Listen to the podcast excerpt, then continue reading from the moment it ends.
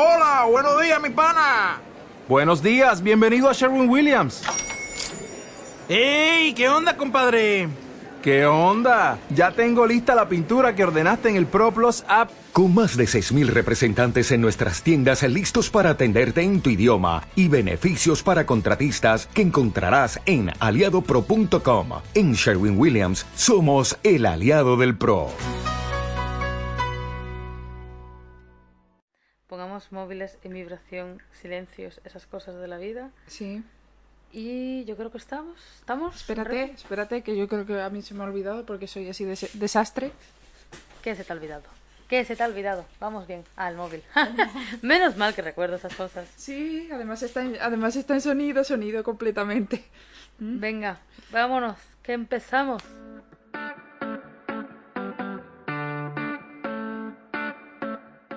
Dos mujeres hablando de cosas frikis, o como muchos dicen, ah, irrelevantes.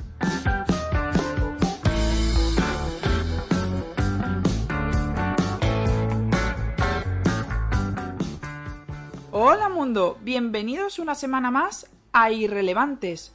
Hoy venimos a hablar un poco de historia, un poco de cómics, un poco de abdominales pintados y es que hoy vamos a hablar de 300.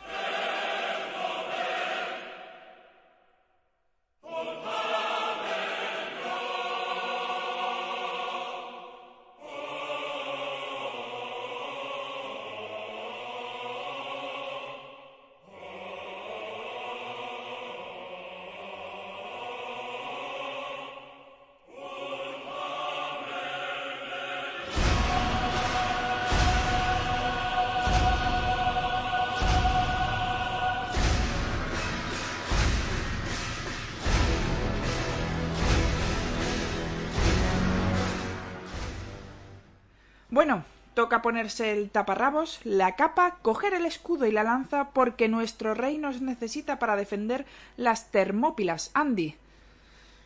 Y volveremos con nuestro escudo o sobre él. Buena referencia, muy buena referencia. 300 nos cuenta una historia apasionante sobre la invasión persa y cómo los griegos se defendieron con uñas y dientes, y muchos se quedarán ahí, en la parte superficial. Es una historia sobre una guerra y punto, pero esta obra nos relata algo más. Nos habla del sacrificio, de cómo los hombres, sabiendo que iban a morir sí o sí, deciden luchar para ganar tiempo para su pueblo. Nos cuenta los últimos días de Leónidas, un rey espartano que pidió el mayor favor que se le puede pedir a una persona, que entregue su vida. Este sacrificio lo piden muchos generales a sus soldados, que entreguen su vida por su patria, mientras que ellos coleccionan medallas de metal en una vitrina. ¿A cuántas vidas equivale cada uno de estos cachitos de metal? Sin embargo, Leónidas era muy distinto a estos generales del siglo XXI. Él iba a la batalla, él sangró con sus hombres, y es que tanto Leónidas como Alejandro Magno, que también hablaremos un poco de él en el podcast hoy, o como otros tantos generales de la época antigua, comprendían que lo que más alienta a un soldado en la batalla es ver la espalda de su general. Todo esto puede haberme quedado un poquito belicista, pero se puede aplicar a todos los aspectos de la vida. Alguien que pretende dirigir a un equipo o a un grupo de personas hacia un objetivo tiene que ser el primero o la primera en dar la cara y en ir hacia el peligro o hacia donde se tenga que ir. Pero bueno, después de haberme puesto un poquito intensa con este pequeño paréntesis, pero yo la verdad que es que me he quedado bien a gusto, lo necesitaba soltar. Anda que no le gusta la intensidad ni nada. ¿eh? Vamos a dar paso ya al programa, así que coged vuestras lanzas y vuestros escudos que marchamos hacia las Termópilas.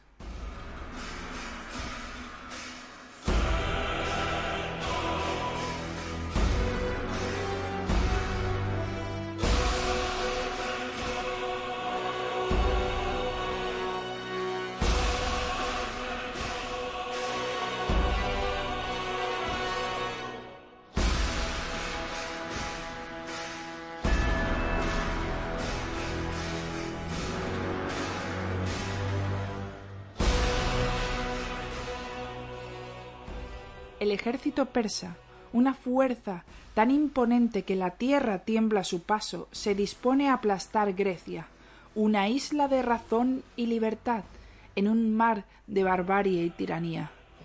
Entre Grecia y esta oleada de destrucción se interpone un pequeño grupo de trescientos guerreros. Pero esos guerreros son más que hombres, son espartanos.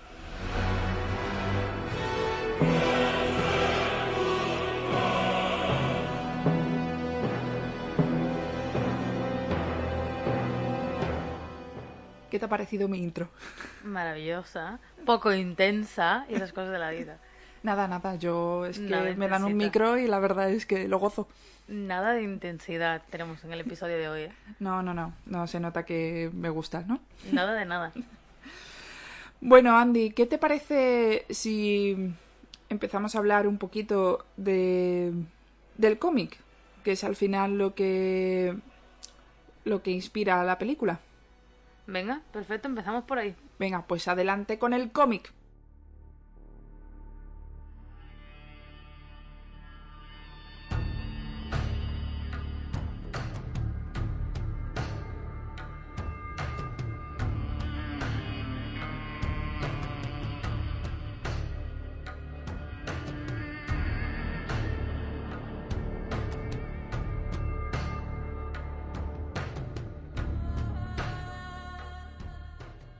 Bueno, pues como vamos a hablar primero de los cómics, que ya lo hemos comentado antes, pues que si no, mejor forma de empezar que por quién escribió ambos cómics, porque sí, amigos, por si no lo sabíais, son dos cómics. Vosotros os podríais creer que es solamente uno, que es el de 300, pero no, hemos descubierto que también hay otro, y para aquellos que estáis muy metidos dentro del mundo del cómic, pues ya sabréis que que ya existe este segundo cómic del que vamos a hablar. Y vamos a empezar sobre todo por quién los escribió, que es nuestro señor y queridísimo y aclamadísimo Frank Miller, que es al final pues un poco como nos pasó con Alan Moore, el otro gran pilar del mundo del cómic, así como semidios en la tierra para los comiqueros, no sé, es como Team Frank Miller o Team Alan Moore o en mi caso los dos. team de ambos porque me suda un poco. Así que mm, vamos a ello. Bueno, Frank Miller nació el 27 de enero de 1957, que por si no lo sabéis, ese día es mi santo, así que espero que me felicitéis. Eh, El 27 perras. de enero. Yo pensando, ¿el- ¿en el 57 es tu santo? qué, qué bien, yo sí. Qué bien me sienta grabar de mañana. Sí, sí, sí, aquí con el sol de la, del amanecer. Sí, sí. Con el sol de los 40 grados a la tarde de Sevilla. Ese sol me siento maravilloso.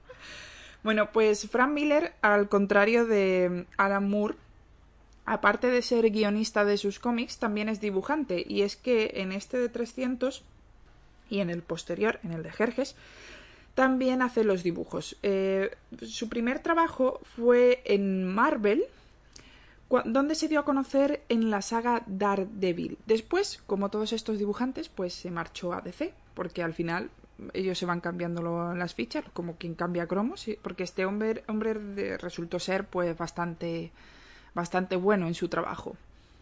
Y en DC creó Ronin, una historia de un samurái sin amo en un futuro posapocalíptico, ¿vale? O sea, una cosa muy parecida a la de hoy. Yo creo que esta historia es bastante actual, ¿verdad? Sí, sí, totalmente actual. Sí, sí. Sobre todo por la parte de posapocalipsis. Porque... No, sí, sí, lo de Apocalipsis está a la orden del día. Bueno, y en 1986 volvió otra vez a Marvel y escribió Daredevil Born Again, que es como una especie de Biblia para los comiqueros, pero no se quedó ahí, porque poco después volvió otra vez a DC, porque este iba cambiando hoy sí, hoy no, hoy sí, hoy no. Entonces, y en DC, cuando volvió, escribió mm, su obra más afamada, que es Batman, El regreso del Caballero Oscuro. ¿Es en la que se basaron las películas de Christopher Nolan? Sí, exactamente. Eh, a ver, coge un poco la idea, sobre todo para la, la tercera de la trilogía, la tercera película. Pues como con todo, menos Zack Snyder, que copia las películas de los cómics, el resto, como todo, siempre suelen coger las ideas de las películas. Me parece más interesante eso, de coger una idea de una película más que copiar un cómic tal Correcto. cual. ya le llegará su hora a- de hablar de la película. Centrémonos mejor en el cómic porque si no aquí yo vengo hostias como vanes. Bueno, yo no sé si seguís a Andy en Instagram, pero ella se ha encargado ya de haceros un pequeño avance de lo que creo que va a ser su opinión con respecto Sí, a la sí. película de 300. Si no, os recomiendo que sigáis... Maravillosa, la mi opinión, ¿eh? Si no, os recomiendo que sigáis a Andy en Instagram porque os va a regalar mm, perlitas. Joyas. Bueno, pues este hombre, después de hacer El regreso del Caballero Oscuro, escribió Batman Año 1. El regreso del Caballero Oscuro es como el final de Batman, la última eh, aventura de Batman, y el Batman Año 1 es los inicios de Batman. De momento lo dejamos aquí, o sea, esta parte de Batman lo dejó aquí aparcado este señor, muy bien, porque se marcha definitivamente de DC, ¿vale? Para entrar a trabajar en una editorial independiente donde creará una de sus otras grandes obras, que se llama Sin City, cuyo primer número salió en 1991. En esta ed- editorial realizará varios trabajos, más como por ejemplo a- es donde llevará a cabo la obra de 300, que salió en 1998. En 2001, ya cuando ya terminó su recorrido por lo indie, volvió otra vez a DC para hacer la continuación de Batman y el regreso del Caballero Oscuro y seguir escribiendo y dibujando otros cómics. La verdad es que estos dos cómics que surgen en esta época muy recomendables no son. Yo os aconsejo que os quedéis con Batman el regreso del Caballero Oscuro y Batman año 1 y vais tan panchos. Maravilloso. Así tenéis una buena idea y una buena opinión de Frank Miller. Ya está.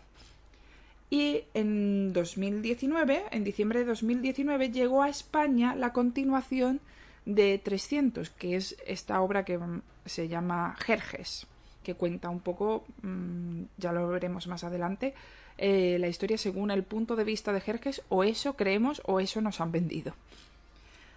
Todavía no sé desde el punto de quién está contada la historia de ese cómic, porque ya hablaremos después, pero yo no me enteré de un carajo. Vale, pues con esto resumimos un poco la trayectoria de Frank Miller, así de forma resumida, para que todos tengáis una idea de quién es y si, segui- si queréis seguir investigando sobre él, adelante, porque hay muchas obras que merecen mucho la pena. Es un gran dibujante y un gran guionista. Pero yo creo que ya va siendo hora de meternos con el cómic que nos ha traído hasta aquí, que es 300.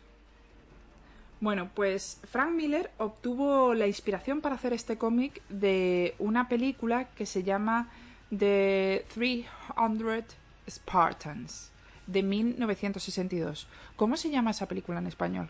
Creo que es el León de Esparta o algo así, o ¿Sí? el León Espartano o una cosa de esto. ¿Sí? Vale.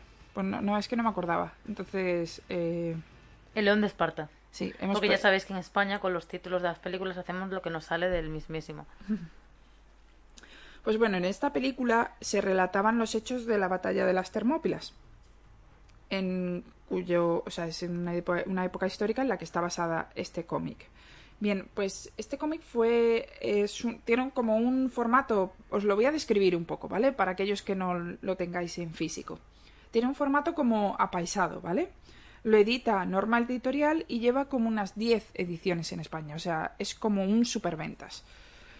El dibujo y el guion, como os he dicho anteriormente, es de Frank Miller, mientras que el color es de Lynn Barley y cuesta como alrededor de unos 17 euros. En este cómic, sobre todo lo que predomina es la acción. Cuando hablamos de que en un cómic predomina la acción, lo que, lo que queremos decir es que tiene grandes composiciones de una sola página y con muy poco diálogo. Es lo que nos viene a dar que se lee muy muy rápido. A lo mejor este cómic nos lo podemos leer perfectamente en un par de horas.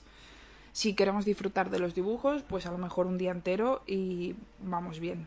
Se lee bastante rápido. Yo que no suelo leer cómics, la verdad que se lee bastante rápido. El dibujo, la verdad, es que es espectacular. No sé tú qué opinas. O sea, yo cuando lo, le- lo- nunca lo había leído y mm, me sorprendió bastante porque tiene unos colores, sobre todo durante todo el cómic de 300, tiene unos colores así como ocres y rojos. O sea, Sí, es- muy sepia. sí, es Y una luego el rojo es lo que destaca, sobre todo. Es, es como la sepia, el rojo, el toque de color que te llama la atención del ojo. Claro, además eh, es un color que realmente usaban los espartanos en la batalla para decir, oye, mira, aquí estamos nosotros, para que se los identificara fácilmente. pero es impresionante. O sea, yo de verdad que me he quedado mm, impresionada con esas grandes composiciones que tienen, por ejemplo, con la formación de la falange eh, espartana cómo eh, ves todos los detalles, cómo, no sé, las grandes composiciones de las batallas. Es un poco, un poco sangriento, la verdad, no os vamos a engañar. A lo mejor no es el cómic que deberíais ponerle a vuestros hijos, pero merece muchísimo la pena. Es una compra que por el precio que tiene eh, merece estar en la estantería incluso colocada para que la gente cuando llegue a casa diga, oh, qué portada tan bonita, porque la portada es preciosa también. Sí, está muy chulo el cómic, la verdad. Bueno, el cómic apenas tiene como unas 90 páginas y si a eso le añadimos lo vertiginoso que es, como ya os, he dicho, se puede leer tranquilamente en un día. Y es que yo recomiendo que, os que lo compréis en físico o que lo eh, pidáis en la biblioteca, en fin, vosotros cada uno o que como veáis, pero que os paréis en cada página a disfrutar de las viñetas a disfrutar del dibujo porque es una maravilla. O sea, yo es que me entraban ganas de coger, arrancar páginas y ponerlas, eh, encuadrarlas y ponerlas como lámina de decoración aquí en mi casa. Sí, sí, sí. O sea, eh, es alucinante. A mí lo que me gusta es que muchas veces no le hace falta diálogo para contar la historia, sino que utiliza el dibujo lo cual hace que fluya, que fluya más. ¿Qué pasa? Eso luego, ya lo haremos luego en la película, intentan solventarlo en la película inventándose diálogos que son de relleno pero realmente en el cómic me gusta eso, que tú ves la imagen y ya te está contando la historia. No necesitas un diálogo que te, que te explique, ¿está haciendo esto por esta razón en concreto? Y es como, no, se sobreentiende. Y eso me gusta, que es como que sugiere. Claro, eso yo creo que lo coge Frank Miller un poco del manga. A él le encanta el manga y en el manga hay como muchos silencios.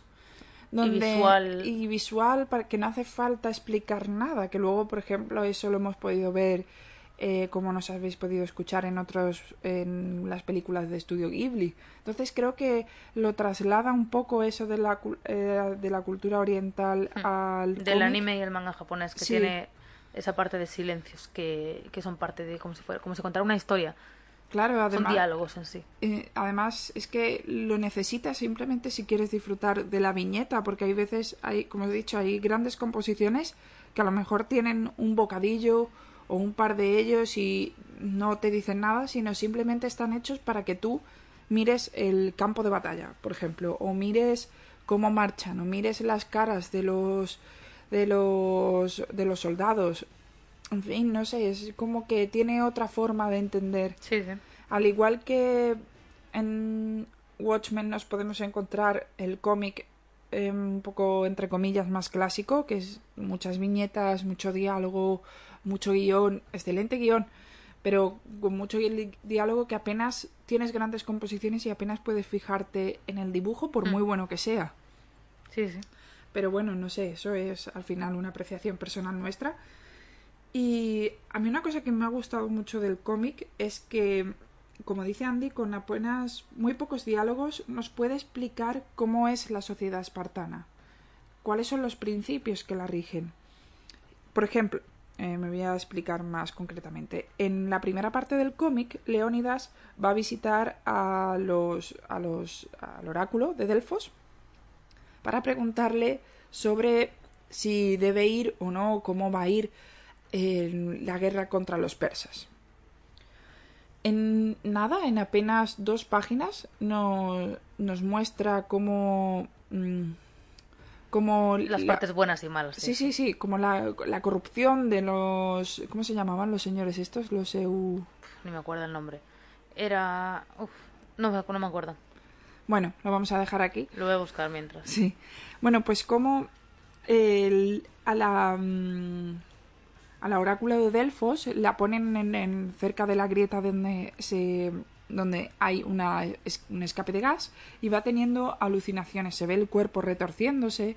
También hay otro momento en el que... Los efos. Los efos, muchas gracias.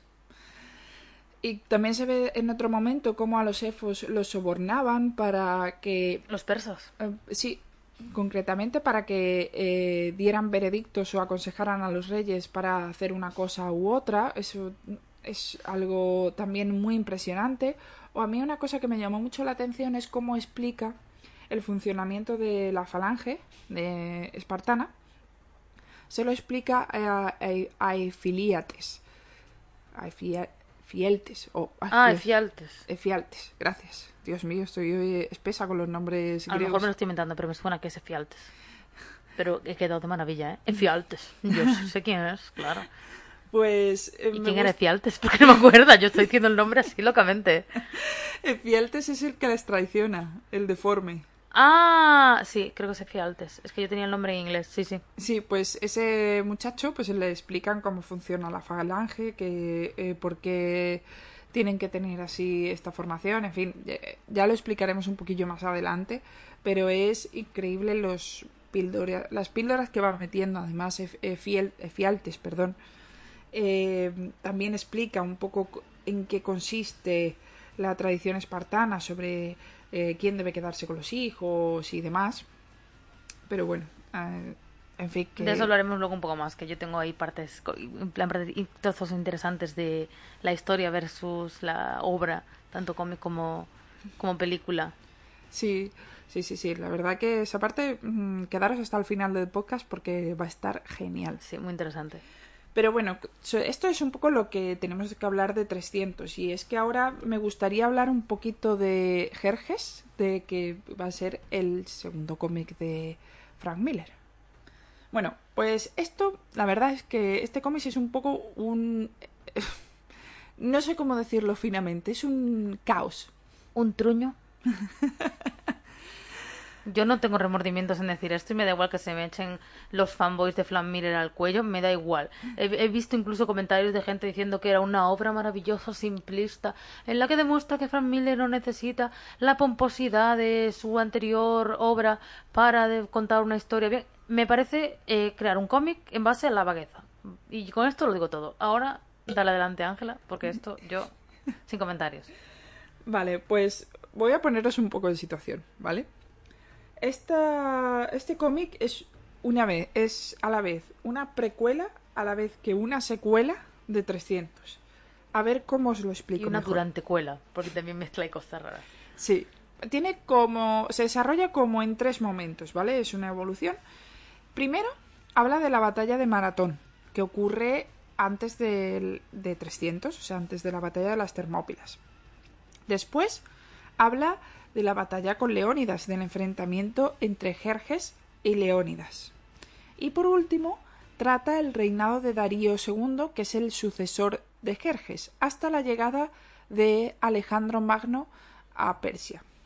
¿Vale? Más o menos. A ver, decirlo de trata es poner también un término muy amplio para este cómic, ¿sabes? Bueno, digamos que se. Trata mm, es como ver un cuadro sobre Alejandro Magno y decir, ese cuadro trata sobre Alejandro Magno. No, es un dibujo de Alejandro Magno. Y tú dices, en base a la historia que conoces, que puede tratar de Alejandro Magno, ¿sabes? Bueno, pues eso. Pero digamos que está situado como en esos tres. Ambientado. en esas tres etapas. Vale, pues este cómic la verdad es que a mí me ha costado seguirlo, ¿eh? Y cuesta leerlo y, en fin, porque da muchos saltos temporales y a no ser que estés... Sin sentido. que estés un poco metida dentro del mundo de, de esta etapa y que conozcas y tal, te pierdes completamente. O sea, yo he tenido que recurrir a información externa para saber en qué etapa estamos y por qué ahora de repente ya no hablamos de Jerjes y hablamos de un tal Darío y quién es este y quién es el otro. Ah, este es Alejandro Magno, pues Alejandro Magno no era rubio y ahora porque parece gitano. En fin, Y de repente te mueren y te revive gente que dices tú, pero este porque muere de repente, y este porque nace, y este porque es mayor, este porque es joven. Y ahora volvemos para atrás, y ahora volvemos para adelante, y en plan, ¿pero quién es quién? Sí, sí, sí, la verdad es que es un poco Caótico. lioso. Sí, sí, sí. Y el dibujo también es lioso, porque a veces estás viendo dibujos que se nota que están hechos a correr, por mucho que me digan que es una simplicidad de la representación artística, bla, bla, bla, son dibujos hechos a correr, que hasta las manchas de fondo, que como si fueran eh, constelaciones, es coger un pincel y hacer plaf contra el, contra el lienzo. Eh, no me vengas a fastidiar. Entonces, básicamente es un dibujo muy simple en el que de repente tienes tú que interpretar qué carajos está pasando, porque son manchas. En plan, pues vale, esto parece el test psicológico este de, de las manchitas, que parecen mariposas y cosas así. Vale, hablando, ya que has introducido un poco el tema del dibujo, el- sí que es cierto que el dibujo es, digamos, un poco onírico. Sería, Ajá. sería la palabra. Me encantan los eufemismos, ¿eh? Onírico, dice. Para que os hagáis una idea, ¿vale? El... Para que tengáis una imagen mental, en este cómic lo que hace Frank Miller es, es poner una silueta negra, ¿vale? Sin ningún tipo de forma, con ojos y unos cuadraditos plateados y dorados que representarían las joyas que tiene eh, tanto Jerjes como sus reyes como demás porque él los ve como como personas que llevan muchísima muchísimo oro encima, como gitanos, vamos así. Y todos calvos, ¿eh? No Sí, hay sí. ni un pelo a la vista. Entonces, pues a través de esas joyas o de esos cuadraditos con colorines Y de dibuja- esos ojos que creedme que se notan los ojos porque es un círculo con un punto en medio, con un óvalo. Pues a través de eso da forma al- a la anatomía del personaje, ¿vale? Mucha- Anatomía. muchas veces es muy difícil de distinguirlos y hay viñetas que la verdad mm, Que no se distingue nada. Que, no se distingue nada, no, no, no. A ver, algunos, para algunos que lean cómics, es como eh, se fue de fiesta con Grant Morrison, que es el señor de las drogas, y, y salió esto, porque es que mm, es eh, la verdad es que es una fumada muy grande, es una fumada muy grande. Sí que es verdad que sigue teniendo páginas, o sea, composiciones completas y muy grandes que siguen siendo bestiales, que hay algunas, sobre todo, la, la sensación que da es que todo se le va de la cabeza tirando para el final. O sea, empieza el cómic muy bien y luego como que se pasa con las drogas al final, o sea, ya est- o estaba hasta las narices ya del cómic y lo quería terminar rápido, o no sé, o, o, o el viaje, o el viaje con, que, que tuvo con, con la ayahuasca se le fue de las manos. Yo creo que un poco de todo, porque tiene delito que este cómic tardó años en hacerlo para hacer esta mierda. Lo siento, pero es una mierda. Como una casa, como una catedral. Pues es un poco así, en fin, no, no sé, es que de verdad parece que tuvo acceso libre a la caja de opiáceos, en serio. Probablemente. Pero bueno, eh, os vamos a contar un poco de qué va este cómic, ¿vale? Un poco lo que nosotras mm, hemos conseguido desvelar porque la verdad es que... ¿De qué se supone que va este cómic? ¿Vale? Nos ponen en español, en la edición en español, eh, un subtítulo para que nos aclare. O sea, eso nos lo ha añadido Norma Editorial, que es quien distribuye y quien edita este cómic aquí en España. Y nos lo ha puesto para que nosotros sepamos un poco qué es- de qué está hablando. Y es que es el final del reino de Darío y el principio de Alejandro Magno. ¿Vale? Ok.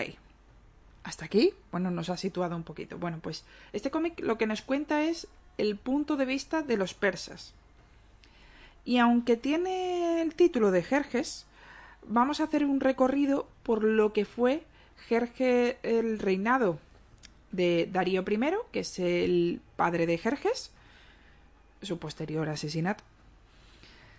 El reinado de Jerjes I, que es eh, el señor del que vamos a hablar, o sea, del señor al que se enfrenta Leónidas, y el sucesor de Jerjes, que es Darío II. Incluso podíamos añadir cómo Alejandro Magno conquista o hace las primeras incursiones en territorio persa. De hecho, podría llamarse Persia y no Jerjes. Sí, porque la verdad que de Jerjes eh, parece, o sea, si no Hay estás... tres viñetas.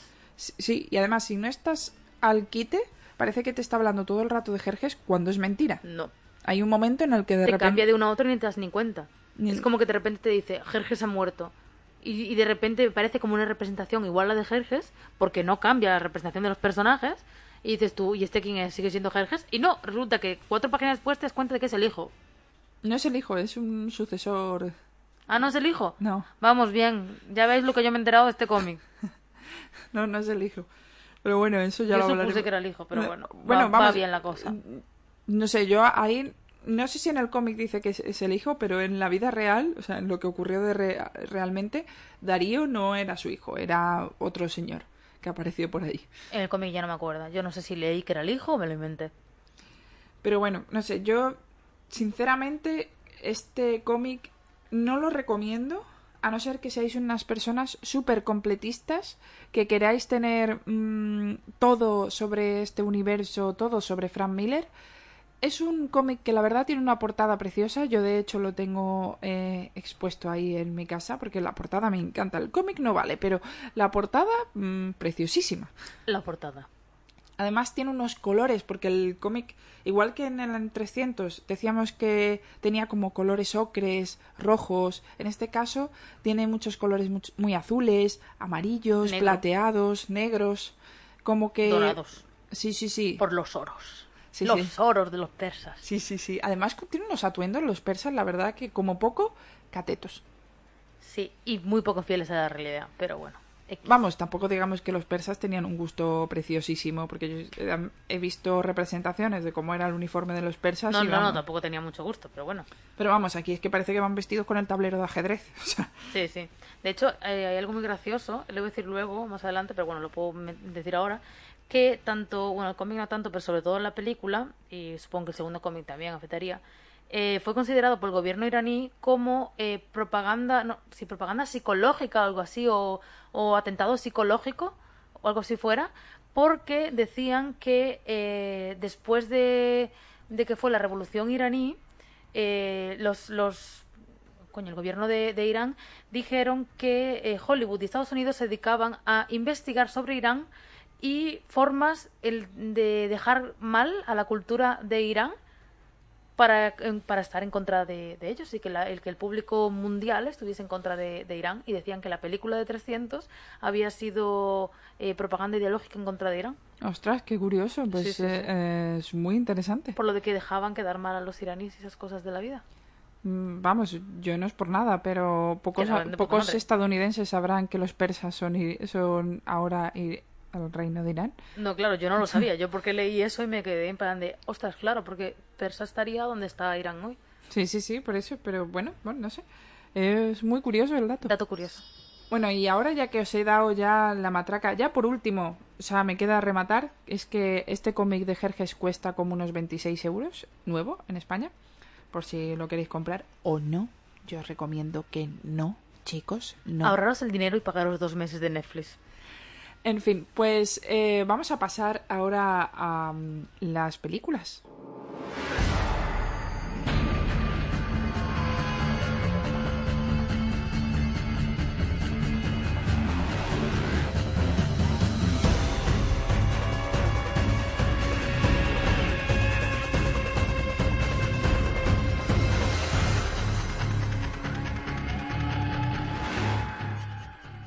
Bueno, vamos a hablar ahora de las películas que, como ya decíamos un poco antes, a mí me han encantado. Dejémosle ahí con las comillas en el aire y esas cosas de la vida. Luego me dice a mí de los eufemismos, pero ella los lanza doblados No, ahora sí, mismo. sí. eh, maravillosas las dos películas. Uf, una locura. Bueno, pero antes de hablar de las películas, tenemos que hablar de quién está detrás de las películas. De las dos, porque dirigió la primera, pero produjo la segunda. Y produjo la segunda porque estaba el señor ocupado. ¿Y quién es? Zack Snyder, el famoso Zack Snyder de... De hecho, fue el que hizo la Liga de la Justicia, que querían que sacaran el, El Snyder, Cut. este. Ahora, ahora están súper liados con el Snyder Cut. Le están dando un bombo. Y que yo no te aguanto señor. Yo te digo una cosa. Va a ser Mucho, una mierda. mucho tiene que cambiar la película Va a ser una mierda. para que esa, eso merezca la pena. Pero que nos perdonen los de ceguitas, pero no, o sea, Mira, no. solo voy a decir una cosa. Este señor, lo voy a decir después, pero lo, lo repito, no pasa nada. Este señor fue el que hizo Batman vs. Superman, esa película infame, terrible. ¿Y pretendéis que la Liga de la Justicia vaya a ser mejor? no me hagáis reír. Bueno, vamos a ir con el señor Snyder este. Bueno, es un director americano, como habréis podido imaginar de, este discurso, y es conocido por sus trabajos en DC, como decíamos ahora, con El Hombre de Acero y con Batman vs. Superman. De hecho, eh, estaba haciendo El Hombre de Acero cuando se rodó la segunda parte de 300, por eso él no la, no la dirigió. Hombre, el hombre de acero está muy bien, ¿eh? Esa reconozco que a mí me gustó mucho. Creo que es de las pocas. Esa y Sucker Punch, bueno, aún tengo la lista aquí de, pregun- de- de películas que decir. Esa y Sucker Punch creo que son de las pocas que me gustan, aún así El Hombre de Acero es larga. Larga. No está mal, pero es larga. Este cogió, tiene complejo de Peter Jackson con El Señor de los sí, Anillos. Sí, sí, pero bueno, eh, mm, no le llega. Eh, eso. También hizo Batman Super, vs Superman, que es... un Bueno, le llega a. Peter Jackson en la parte del Hobbit, ahí sí. Ya, esas películas mejor no, no, no mencionarlas. Pero bueno, seguimos. Eh, también hizo las películas de Sucker Punch, que decía yo, que es la única que, que creo que me ha gustado junto con el, el Hombre de Acero. Y eh, también otra película de la que ya hemos hablado en, en un programa, que es Watchmen. Uh, nuestra querida Watchmen. Nuestro querido Watchmen. La película de Watchmen está hecha por él. Y de hecho, luego comentaré alguna cosa que son errores, desde mi punto de vista, que cometió en Watchmen y comete aquí también. Pero bueno. Entre su extensa filmografía, no solo ha hecho de, de director, también ha hecho de productor y de guionista. Y ahí es donde se encuentran las películas de las que vamos a hablar hoy, que son 300 y 300 El origen de un imperio. En una hizo de director y en otra de productor. Una pregunta. Yo no he visto 300 el origen del imperio. No la veas. No, será, no será No la veas. como lo de Jerjes, porque si es así. No la veas. Creo que es peor. Bueno, espera, que esto tiene para rato. Bueno, en la primera película, como decía, participó como director y como guionista. Y en la segunda, de productor y guionista. Pero no la dirigió. Porque ese fue el trabajo de Noam Murrow. O Murrow, o como sea. Mm, no sé cómo se pronuncia. Murrow. Y este señor no lo conocéis de nada porque ha hecho tres películas y dudo que las conozcáis. Y una de ellas es 300, El origen de un imperio. Pero bueno, para que sepáis que la dirigió Noam Murrow. Bueno, las películas 300, la primera se estrenó en 2007 y en 2008 ya se hablaba de una futura secuela que se llamaría 300 La batalla de Artemisia. Que el nombre pasó luego en 2011 a ser Jerjes. Y al final, en 2014, se estrenó, es decir, siete años de diferencia entre películas, se estrenó con el nombre de 300 El origen de un imperio. Es decir, cambió más de nombres que no sé lo que. Pero bueno.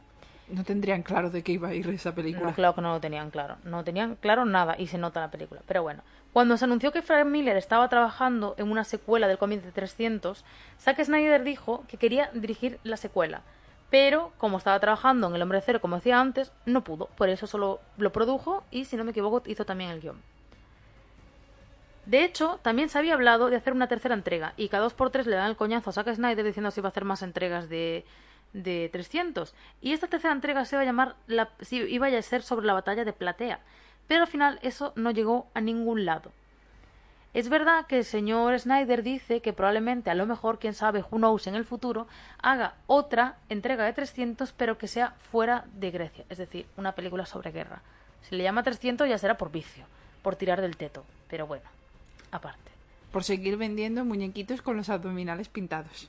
Correcto. Y con capas de colores, porque la primera tiene la capa roja, los espartanos, en la segunda es la capa azul y gracioso, los espartanos en la segunda película no tienen la capa roja, es como... mm, Pero lo- los espartanos tienen capa azul, pero si eso son No, no, no, los atenienses, porque la Ah. segunda va sobre los atenienses. Ah, Están los yo. espartanos ahí de...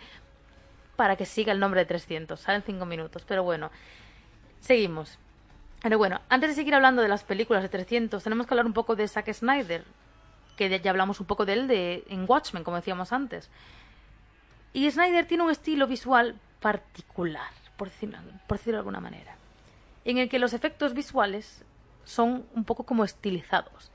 Que para la época en la que se estrenó, que fue en el 2007, se supone, mucha gente dice, que era considerado revolucionario. Y digo esto con comillas, no me veis las comillas, pero con comillas. Supuestamente esto era para que su estilo recordara al estilo de dibujo de Frank Miller, porque era como un homenaje al cómic original, que luego le hablaré también un poco sobre, cuando hable un poco más de la película, sobre cómo realmente copiaban planos del, del cómic. Ya esto es un debate, pero bueno. Eh, bueno, no, hablo de eso ahora. De hecho, eso que hace de copiar el cómic original, creo que es precisamente uno de los principales problemas que le veo a Zack Snyder, a Zack Snyder en general. Porque lo hacía también en Watchmen. Era una copia y los, los huecos que no era capaz de rellenar porque no tenía diálogo, lo rellenaba con diálogos que eran, valga la redundancia, de relleno. Sí, la verdad es que, em, no sé, no hace falta, está bien hacer algún guiño a, a quienes nos gustan los cómics con algún plano, con algún, no sé, con alguna referencia o algo que tú veas claramente que, eh, oye, pues te sientas un poco agradecido o agradecida. pero creo que el guiño suficiente al cómic es el, la paleta de colores que tiene la película, porque se parece muchísimo a la que tiene el cómic y con eso yo creo que va bien, está bien que los personajes sean más o menos fieles, pero el cómic es un medio y el cine es otro y tiene un, un lenguaje completamente distinto que tienes que adaptar ideas. No se trata de copiar, de, o sea, de control C, control V. Es que supuestamente quiso hacer algo estilo Sin City, que Sin City es de Frank Miller también. Sí. Y de hecho creo que la película, si no me equivoco, fue dirigida y guionizada o dirigida y producida por Frank Miller. Y copiaba muchos planos del cómic. Entonces Zack Snyder dijo, voy a hacer eso también. Igual que hizo un Watchmen, pero es que no queda bien. Porque no hay nada de originalidad. No, y porque al final eh, Frank Miller lo puede hacer porque él entiende su obra, él sabe perfectamente lo que puede, lo que queda bien, lo que, lo que digamos que tiene sentido que tenga ese plano, que tengas ese plano ahí, porque no se trata de copiar uno por uno, sino se trata de que, oye, mira, puedo meter este plano que tenga sentido, que tenga coherencia, sí. Si, ca- si cabe, si entra dentro del lenguaje, si no resulta llamativo, si no te saca de la película, está muy bien. Pero bueno, ya esto nos escucharán alguna gente y dirán, herejes, traidoras. Yo, yo soy hater, con- con- en plan, soy hater feliz, ¿eh?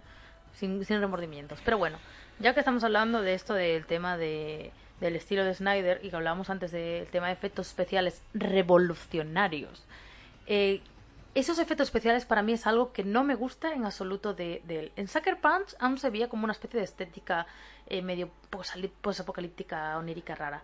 Hay que decir que han envejecido muy mal. ha envejecido muy mal. Porque Muy es que de hecho, eh, este estilo también lo tenía en Watchmen. Era el mismo tipo de efectos especiales. Igual que en Batman sobre- vs Superman. Es que era el mismo tipo de estilo que es mm, muy poco realista y con esos cielos grises que no me gustan nada. Y de hecho, para poneros un poco en contexto, para que veáis que no es tan revolucionarios sus efectos especiales en ese año, porque la película es del 2007, en aquellos años, aunque pueda parecer novedoso, ya teníamos eh, creo que tres o cuatro películas de Piratas del Caribe. De hecho, estaban en ese año que fue la única película que recaudó más que la de 300 fue Piratas del Caribe en El Cofre del Hombre Muerto, que es la tercera película, que ya estaba todos los piratas estes calaveras, todos los los que vivían bajo el mar, el tío este del pulpo en la cara y todo eso. Eso es del año 2007. Fijaros qué efectos especiales estaba manejando Piratas del Caribe y la mierda que hizo 300, por mucho que me digan que es revolucionario. Y luego llevábamos también, eh, ese mismo año, ya llevábamos desde 2001 con películas del Señor de los Anillos. Llevábamos, ese mismo año se estrenó Transformers, que tiene... La historia es una mierda, está llena de product placement y todo eso, y es bastante machista, pero tiene unos efectos especiales que flipas. Cómo están hechos los camiones y los coches y toda esta clase de cosas. Llevamos también cinco películas de Harry Potter y ya paro de contar, porque esto es ridículo, ¿sabes? Ridículos como Harry Potter. Porque es que a mí que me digan que es revolucionario estos efectos especiales es que los fanboys de Snyder y de Frank Miller, mm, pues stop please. Pero bueno. Entre esto y lo de copiar escenas, a mí es que me pierde con eso. Y de hecho es que cuando lo de- en cuanto a lo de copiar escenas, llegó incluso a fotocopiar eh, páginas de, del cómic para recrear, recrearlas cual cual en la película. Me parece es un poco bestial, porque está siempre en la línea entre eh, el homenaje y copiar directamente la obra original. Y de hecho, cuando no hace eso de copiar los planos directamente, como en la segunda película, cuya historia nadie, nada tiene que ver con el cómic, mm, casi nada tiene que ver, pues supuestamente se ve un poquito mejor en guion que en la primera. Porque en la primera el guion, la parte buena, es lo que ya existe en el cómic. Pero aún así sigue siendo una terrible oda al ego masculino a través de buscar una epicidad medio desnudos todo el rato. Porque eso es algo de lo que hablaremos también después. En la realidad, tanto los atenienses como los espartanos llevaban armadura. No iban con sus abdominales pintados y sus capas de colores fantasiosas. Bueno, pero eso lo ha cogido del cómic, yo lo puedo entender. De hecho, en el cómic, si te fijas, hay veces que yo misma he dudado si iban en taparrabos o desnudos. Sí, sí, pero claro, pero lo del cómic tiene una explicación que luego, luego diré cuando hablemos más de la, de la historia versus la, de la realidad versus la, la creación. Pero que me lo hagas en 301, vale, pero en la 300 Origen del Imperio, lo de poner los atenienses sin camiseta, eso ya es vicio. Eso ya es vicio puro, pero bueno, Es que, hombre, tienen que atraer a la... al público masculino. Mm, No, bueno, no sé si al público masculino... Algún... A ver, el prototipo de, de, de Target de esta película suele ser el hombre que quiere ver eh, a un hombre, no sé, mm, virilizado como una especie de, de dios, o los hombres gays que se sienten atraídos a ellos, o alguna mujer que diga voy a ver a hombres así Hombre, yo masculinos y tal, conozco pero- a muchas mujeres que le encantan 300 Uf, porque... por- A ver, también hay que tener en cuenta, esto a quién le suele gustar o a quién, quiénes normalmente les encantan este tipo de películas y me parece totalmente respetable. Aquí cada uno le gusta lo que le gusta, ya está. No vamos a entrar ahí a juzgar. Sí, yo sí, por claro, lo menos cada uno que le guste lo que le guste. Por lo menos a cada uno le, que cada le guste lo que le dé la gana, y todo el mundo somos libres y tal. Pues a esto le suele gustar a personas que tienen eh, que rondan entre los 25 y 35 años, que es más o menos la época en la que pill- les pilló la película, y suelen ir a lo mejor al cine con sus novias. Y claro, pues te pongo a una historia de tíos eh, súper fuertotes que son 300 y van a poder con, van a poder con, con todo el imperio persa y para la novia pues le pongo a los tíos esos mazados sin camiseta. Que a ver atractivos son.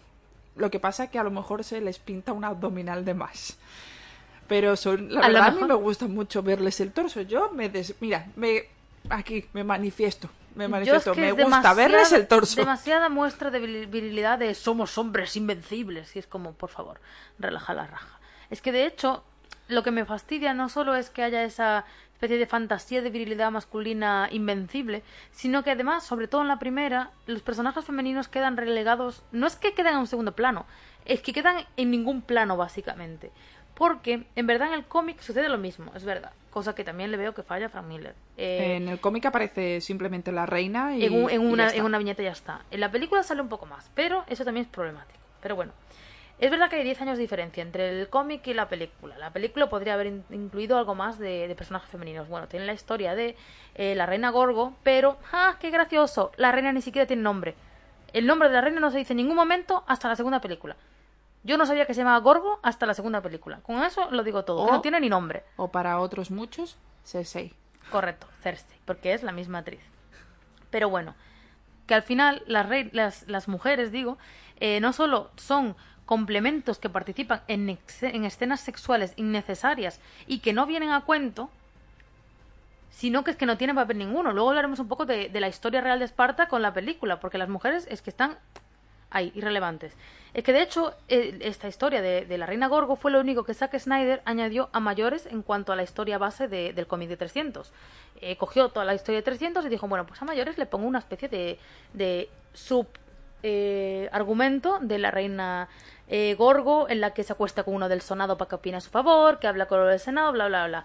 Que es una historia al final vacía, con unos valores terribles y que no hace más que mostrar unos ideales un tanto machistas, donde la mujer solo existe como complemento de los personajes masculinos o como objeto de deseo sexual. Porque las dos escenas de sexo que había, una con Leónidas, que es su, su marido, el rey, y otra con el del Senado, la verdad que no, apare- no aparecen ni en el cómic y además se podrían obviar. Porque con su marido se entiende que se sobreentiende y con el del Senado pues podría haberlo sobornado con dinero. No hacía falta de repente decir, él decía, ya sabes lo que quiero, y ella coge y se da espaldas contra la pared y dice, empótrame aquí. Y es como, pero vamos a ver, ¿qué carajos es esto?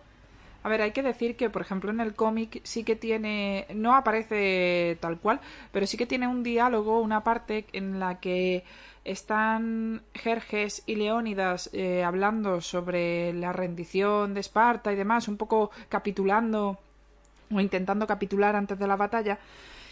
Y eh, le dice Jerjes a Leónidas voy a esclavizar a tus mujeres y a los niños y voy a destruir Esparta y nadie va a saber que nunca ha existido Esparta, la voy a deshacer, lo voy a hacer desaparecer de la faz de la tierra.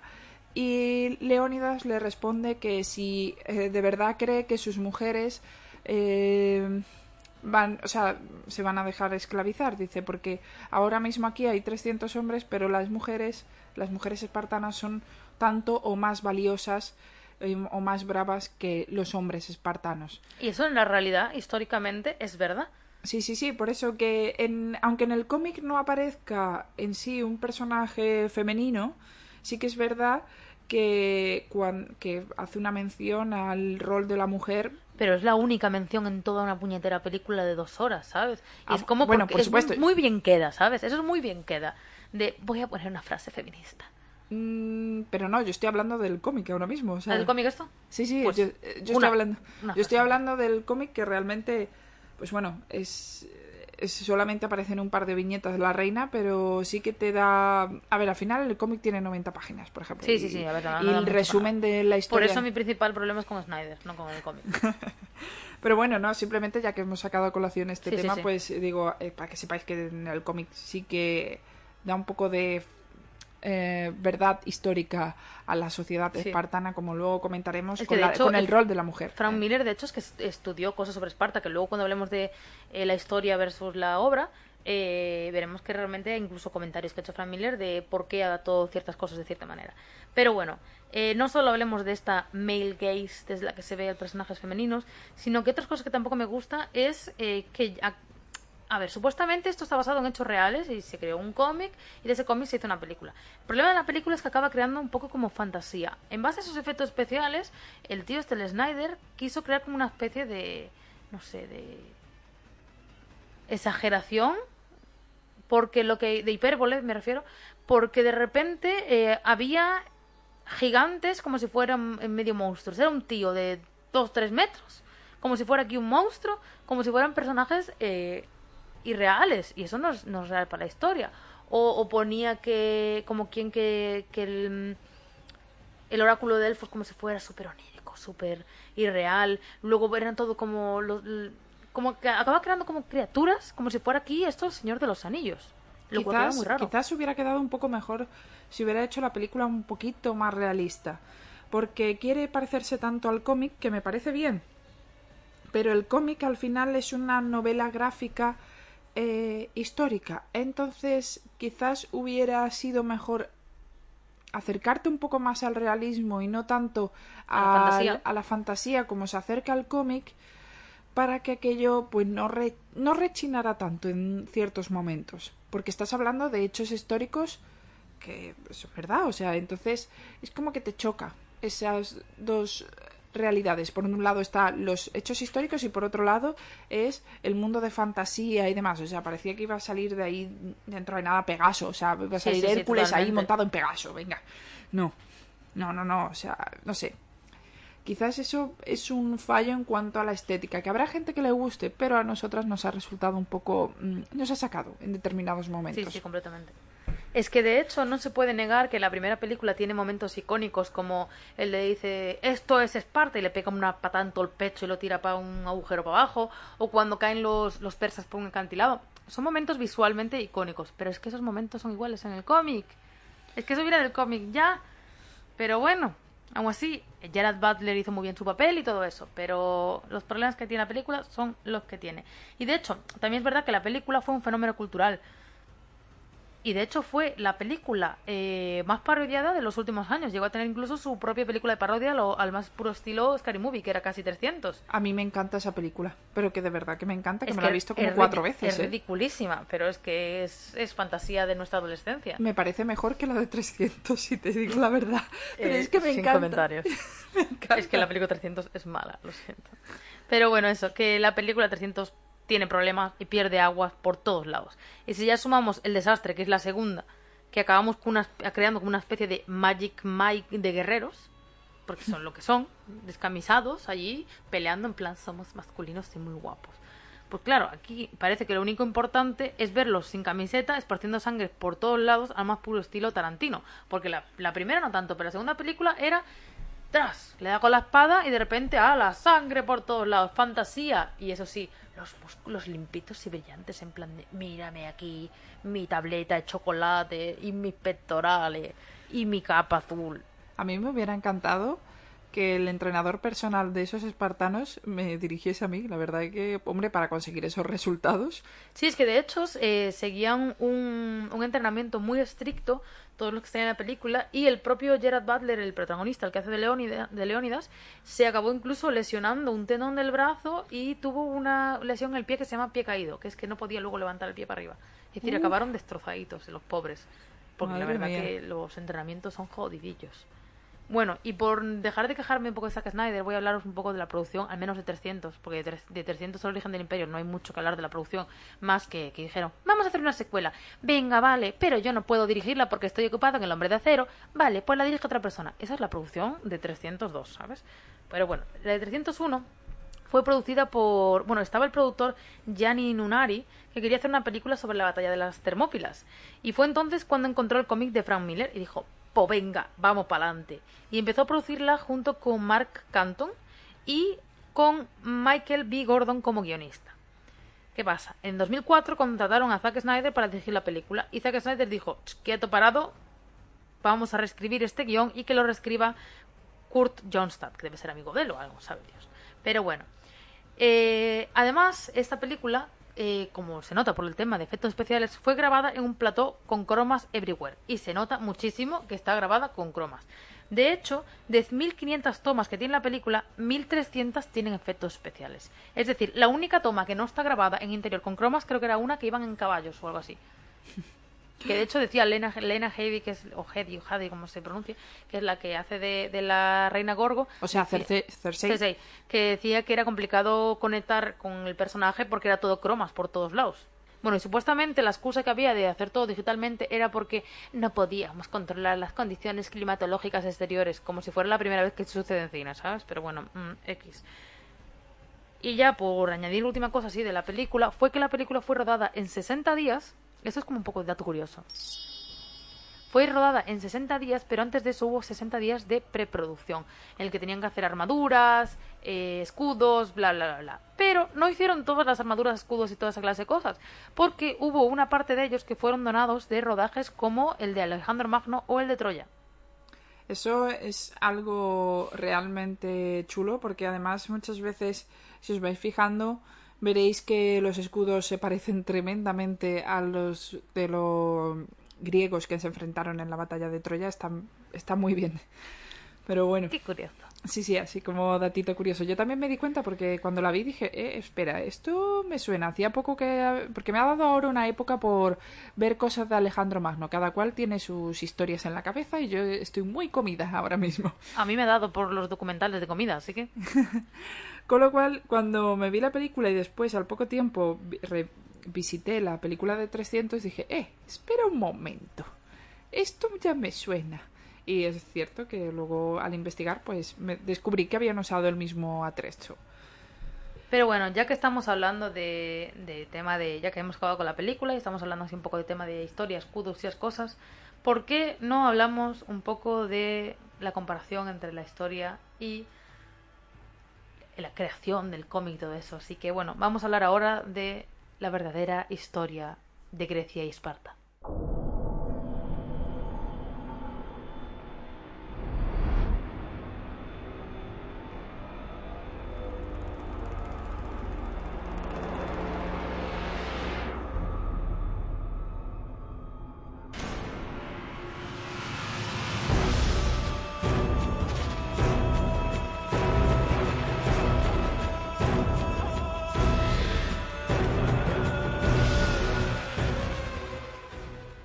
Bueno, pues en este contexto en el que estamos o en el que está inspirado el cómic es en las guerras médicas, que son aquellas guerras entre en las cuales el ejército persa invadía total o parcialmente los territorios griegos.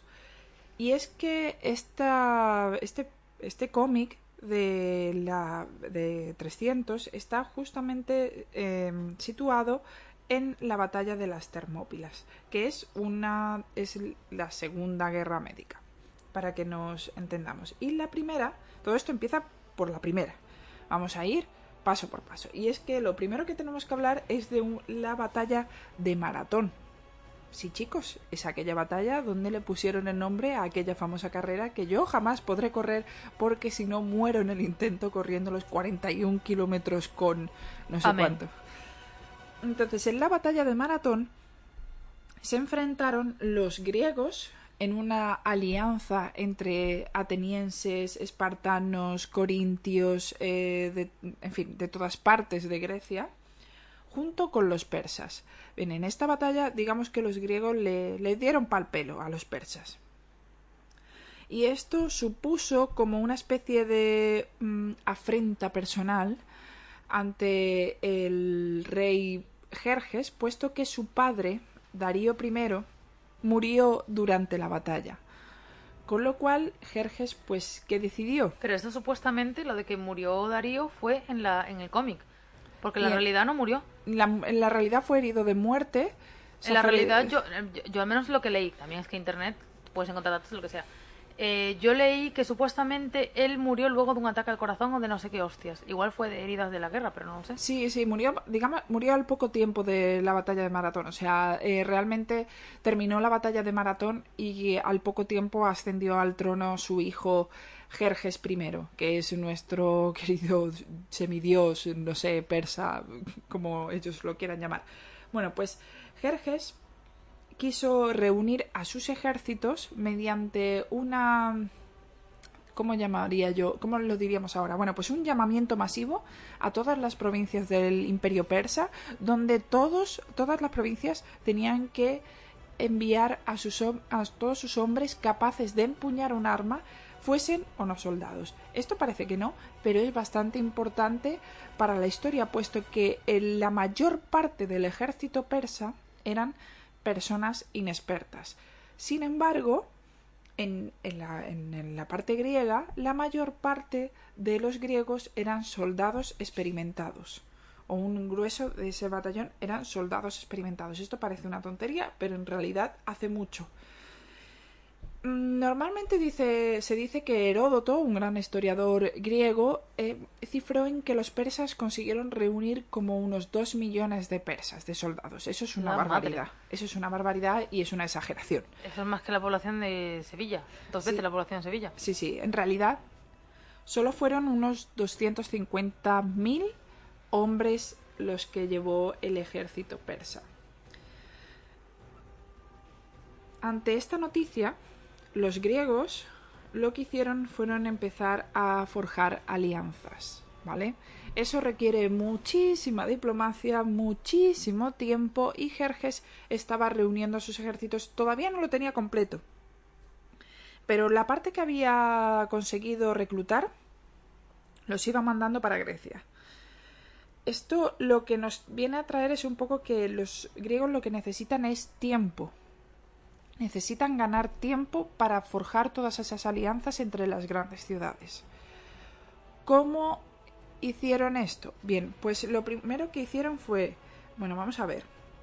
Si Jerjes tiene que pasar eh, sus ejércitos hasta Atenas, que es donde quiere llegar, tiene que pasar por el istmo de Corintio. El istmo de Corintio es como una fracción de tierra que es muy pequeñita, ¿vale? Que conecta eh, lo que viene siendo el continente con la parte de la península eh, de Atenas, ¿vale? Donde se encuentra Atenas.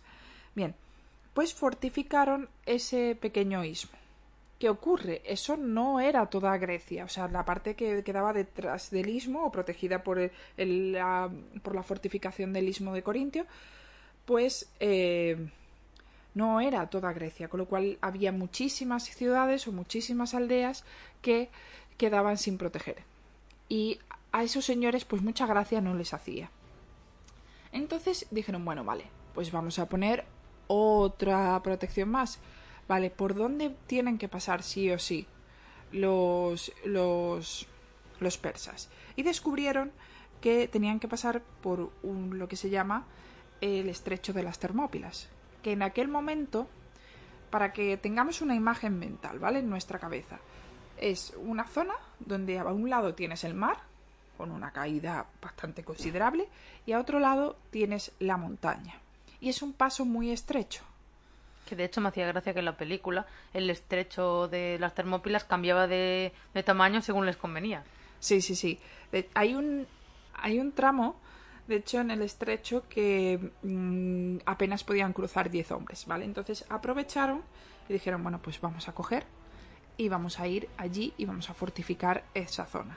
A la vez que la batalla de las Termópilas se desarrolló la batalla de Artemisio, donde los atenienses acabaron con gran parte de la flota persa, puesto que esta batalla fue fundamentalmente naval. Y la estrategia era que por un lado eh, los atenienses eh, digamos que frenaban por el avance naval y, e impedían que los ejércitos persas recibiesen eh, suministros y por otro lado los el resto del ejército de tierra pues se iba al estrecho de las Termópilas para frenar el avance o ganar tiempo para que se forjaran las alianzas suficientes eh, de cara a encarar la guerra que se avecinaba.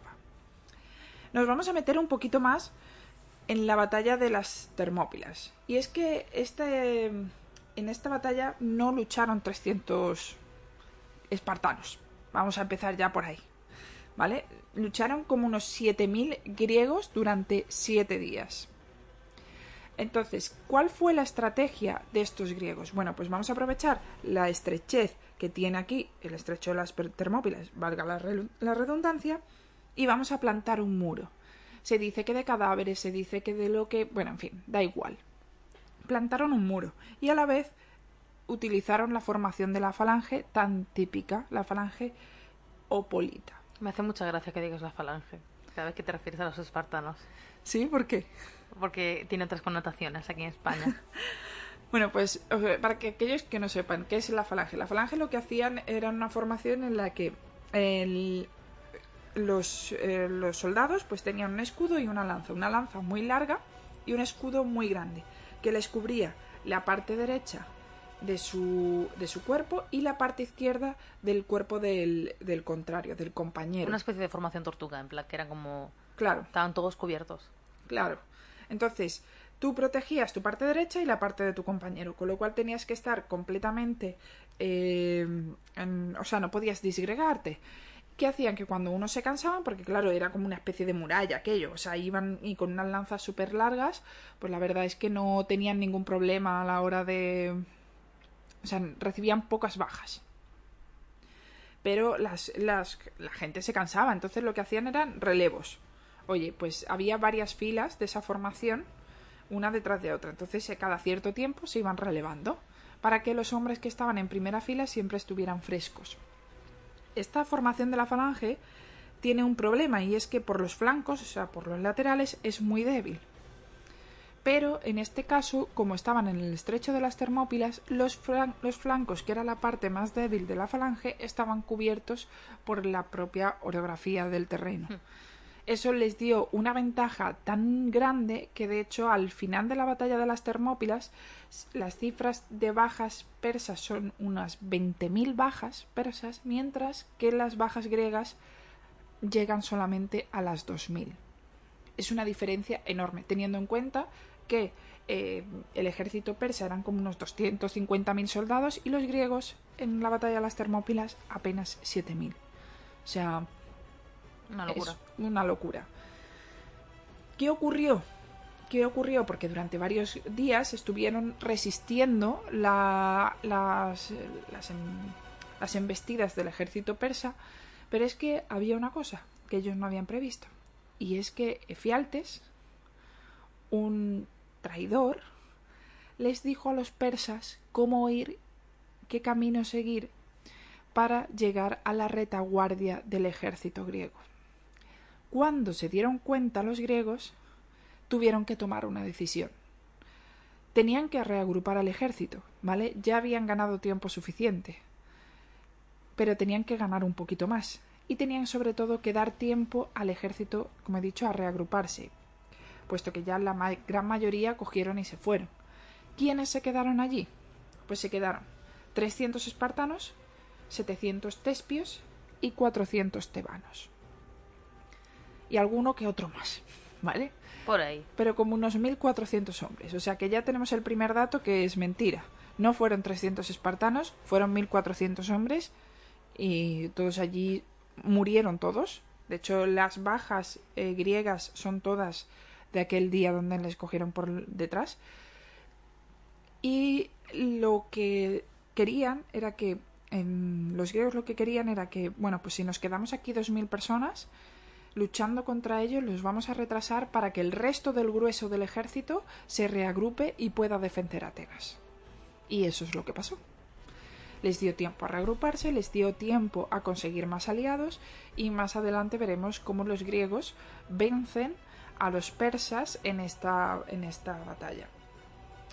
Pero ya por último, lo, lo último que querría resaltar de, de, esta parte de las batallas, de, la parte histórica, es eh, hablar un poco del personaje principal, y es de Leónidas. Leónidas, sí, por un lado era rey de Esparta, pero no era el único rey de Esparta, porque en Esparta había dos reyes, uno que se encargaba de la parte política y otro que se encargaba de la parte de la guerra.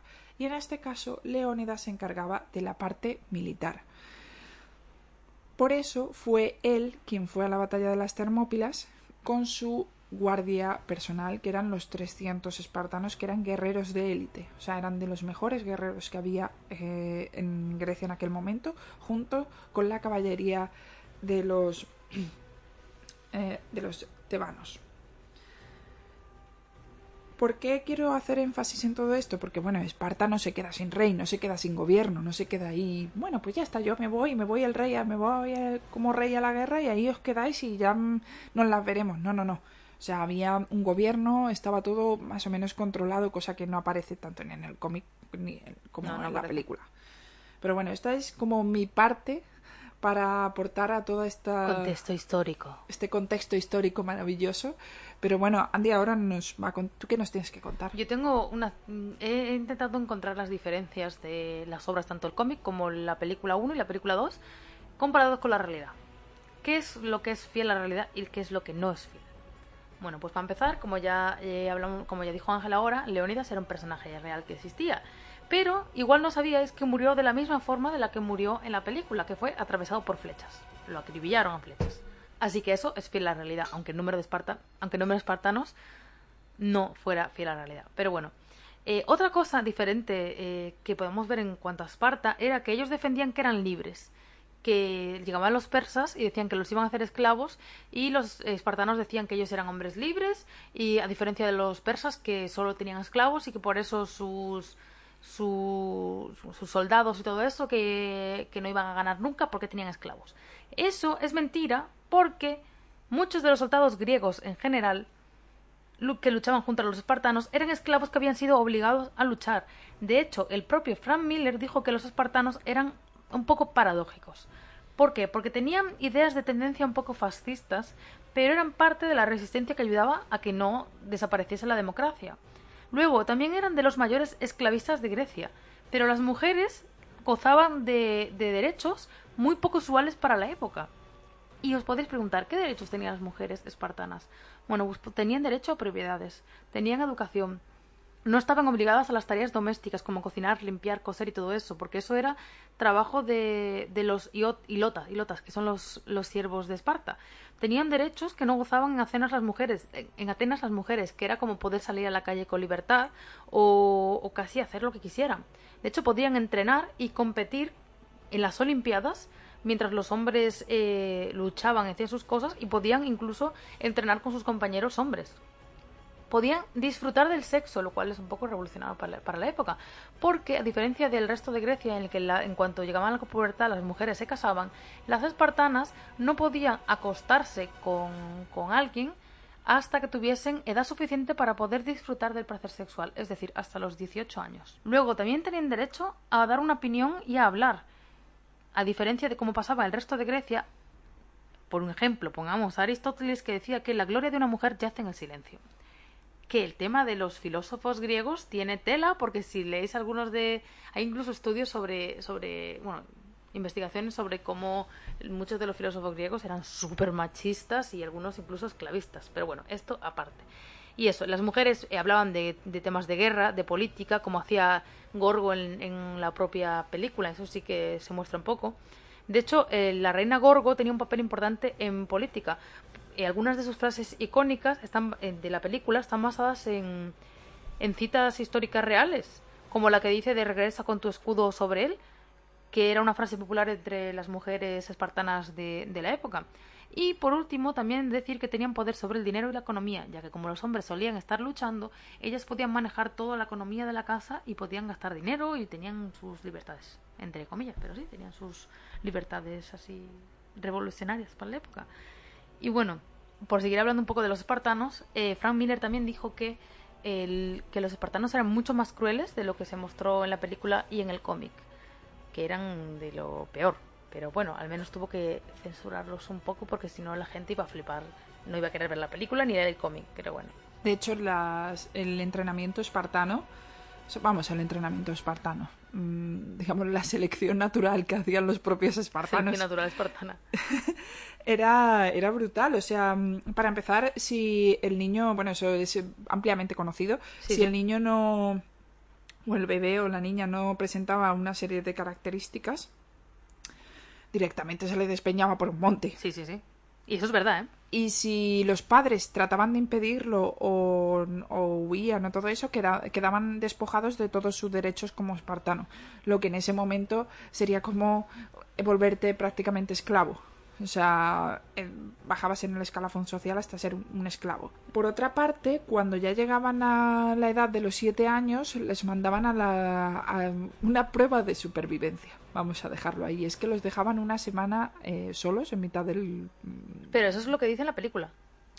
y en la realidad En la realidad los, los separaban de su familia y lo que hacían era que los, los entrenaban en grupo, eh, como si, su- de hecho, su grupo de entrenamiento era más importante que su familia. Pero eso era durante, durante la, la escuela de los militares, pero luego en- dentro de la escuela siempre tenían unos días de supervivencia Puede ser. en los que los mandaban por el, los mandaban allí al campo con nada y tenían que aviárselas durante para sobrevivir durante esos días. O sea, los mandaba Sí, pero de hecho, a diferencia de la película, no tienen que luchar con un lobo, No. ni, ni nada de eso, simplemente pues es, oye, eh, temas- cazar y, y cosas así. En Sí, sí, final- y el tema de sigilo. Lo que sí que tenían que hacer era que para demostrar, como la prueba final para, para pasar toda esa época de formación, era matar un ciervo, un hilote. ¿Por Sí. qué? Porque lo que tenían que demostrar era que, que dominaban el sigilo y el no ser capturados. De hecho, si alguien los pillaba, no recibían castigo por haber matado a alguien, sino que recibían castigo por haber sido pillados. Porque era como la finalidad última de, de esa prueba. De hecho, eh, hasta que veáis, o sea, un pequeño inciso antes de terminar esta parte, eh, para que veáis hasta qué punto llega, lleva, o sea, son crueles los espartanos y es que eh, hay escritos en los que una, una madre, al ver a su hijo volver de la guerra con una herida en la espalda, le dijo, tú tienes una herida en la espalda porque le has dado la espalda al enemigo, tú ya no eres mi hijo, y fue expulsado de Esparta, La totalmente, o sea, fue, en fin, ya no era un espartano, ya no pertenecía a su familia y renunciaron completamente a él y ya está, simplemente a lo mejor por una herida en la espalda, que ya ves tú que si hay ese barullo, pues si se rompe la falange, por ejemplo, jolín, una herida en la espalda es lo de menos. un poco flipados están. ¿eh? Pero bueno, eh, hablando de eso que hablamos de los, de los niños que nacían mal formados o débiles que los tiraban por un acantilado abajo, eh, Fialtes, que es el que Desde, hablábamos... desde el Taijeto, que se llama el acantilado. No me acordaba, pero eso. Pues eh, hablábamos antes de Fialtes, que era el traidor que, que vendía al ejército espartano. En la película se le muestra como. Bueno, en la película y en el cómic se les muestra como, como un jorobado lleno de malformaciones y todo esto. En la realidad era un pastor, no tenía ninguna clase de, de malformaciones ni nada, pero ahí es donde se mostraba lo de que supuestamente eh, tenían que haberlo tirado por el acantilado abajo, pero los padres de Fialtes, eso en la película y en el cómic, los padres de Fialtes se apidaron de él y huyeron de Esparta para que él siguiera vivo. Y él quería ser un espartano. Pero, en realidad, no. Efialtes no era espartano. Era, No, era un pastor de por allí que... Era un pastor de... de, de, de- ¿De, joder, de Tebas? de- no, tesp- tes- Ah, te- Eso. Tespio, concho. Eso. Tespio, que era la zona para que aquellos que... Tespia era la zona donde se encontraba el, el estrecho de las Termópilas. Bueno saberlo. Pero bueno, seguimos. Al igual que decíamos antes con Gorgo y con las mujeres eh, que... Bueno, Gorgo en concreto que decía citas eh, que eran reales, algunas de las citas de Leónidas están basadas también en la realidad, como la de Hoy cenamos en el infierno, que dice al final de, la película y del, y del cómic, si no me equivoco también. Esa, al parecer, es una cita eh, que dijo en, la realidad. Luego, por otra parte, es verdad que los espartanos, como decíamos antes, consultaban al oráculo de Delfos antes de cualquier evento importante. De hecho, el, Leodin, el Leónidas real consultó al, al oráculo de Delfos antes de irse a esta batalla de las Termópilas. Luego, por otro lado, el tema polémico, las armaduras. Sí llevaban armaduras. De hecho, era algo importante para ellos. En 300 no llevaban porque está basado en el cómic que tampoco llevaban. Porque Frank Miller dijo que quería que se vieran bien y que se diferenciaran del resto de, soldados, bueno, que fueran di- diferentes. De hecho, dentro de esas diferencias creativas de Frank Miller, también se tomó la licencia de solo ponerle el casco con plumas estas eh, así rojas para arriba como si fuera una cresta, pues solo se lo puso a Leónidas para que se diferenciase dentro del grupo de espartanos a él como aparte. Pero en realidad lo llevaban todos los espartanos, esa, esa crestita así de plumas para arriba.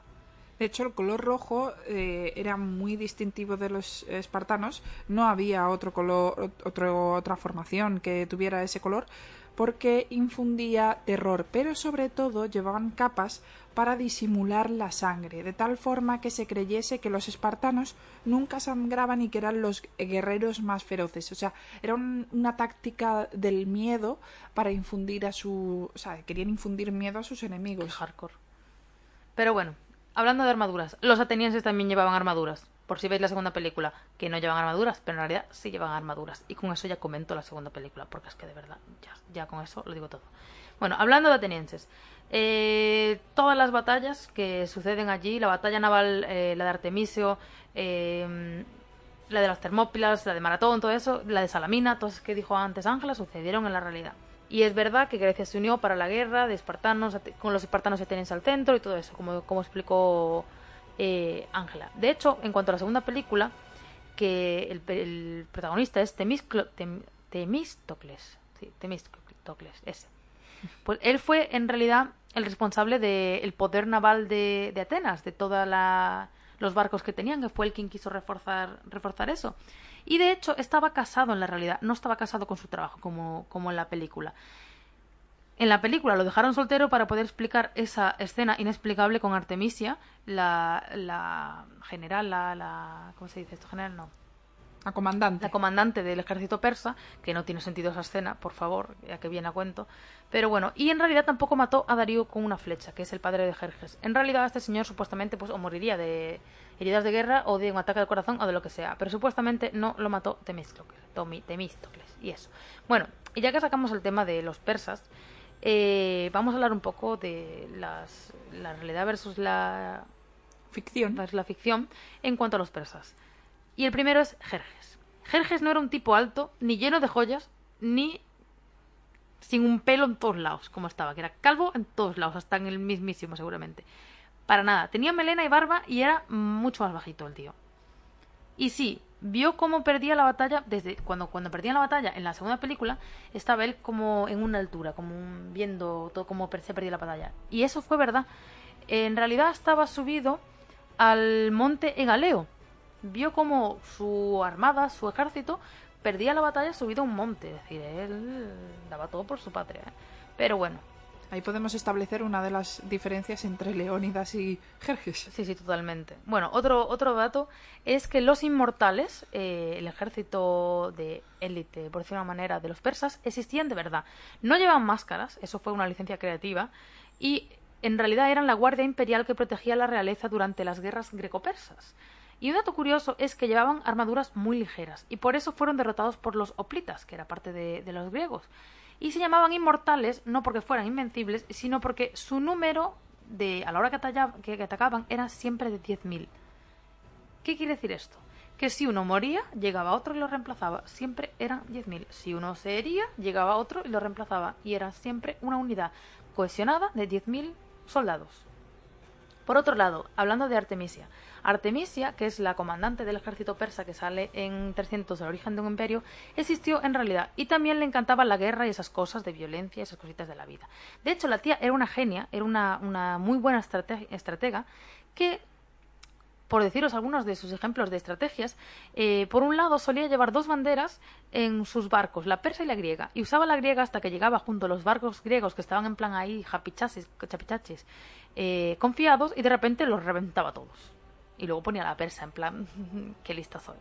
Y luego, otra de las estrategias que hizo la tía fue que decidió, eh, al lado de una ciudad que quería conquistar, eh, montar un festival. Y claro, toda la gente de los lugares cercanos y de la ciudad fue corriendo al festival, en plan de, oh, ¿qué es esto? ¿Un festival? Vamos a investigar. Cogió ella y dijo, a tomar por culo todo el mundo. Y invadió la ciudad mientras la gente estaba happy chachi en el festival que ella misma montó. Es de la tía era una genia. Sí, sí, sí. A mí me encantaría servir A, la, a, la, generala. Es maravillosa. De hecho, por eso es raro cuando al final de la segunda película, spoiler, pero tampoco os veáis esa película, eh, ellas toman una, deci una, decisión de atacar en una guerra eh, llevando, dejándose llevar por, como por un capricho. En realidad no fue así. Fue Jerjes quien le dijo que atacara y ella le, le dijo que era mejor no hacerlo. Pero Jerjes dijo que sí. Lo cual en esta película hicieron lo contrario para dejarla a ella de caprichosa. Pero bueno. Todo hay que decir que la verdad, en cuanto investigas un poco sobre la historia de esta parte, eh, esta parte, pues lo que ves es que Jerjes no era un buen rey y era un No rey era. que se creía por encima de todos los demás, que no tenía, no era buen estratega, no tenía nada en cuenta, no pensaba siquiera, simplemente pensaba en la venganza, en conquistar, en ir para adelante.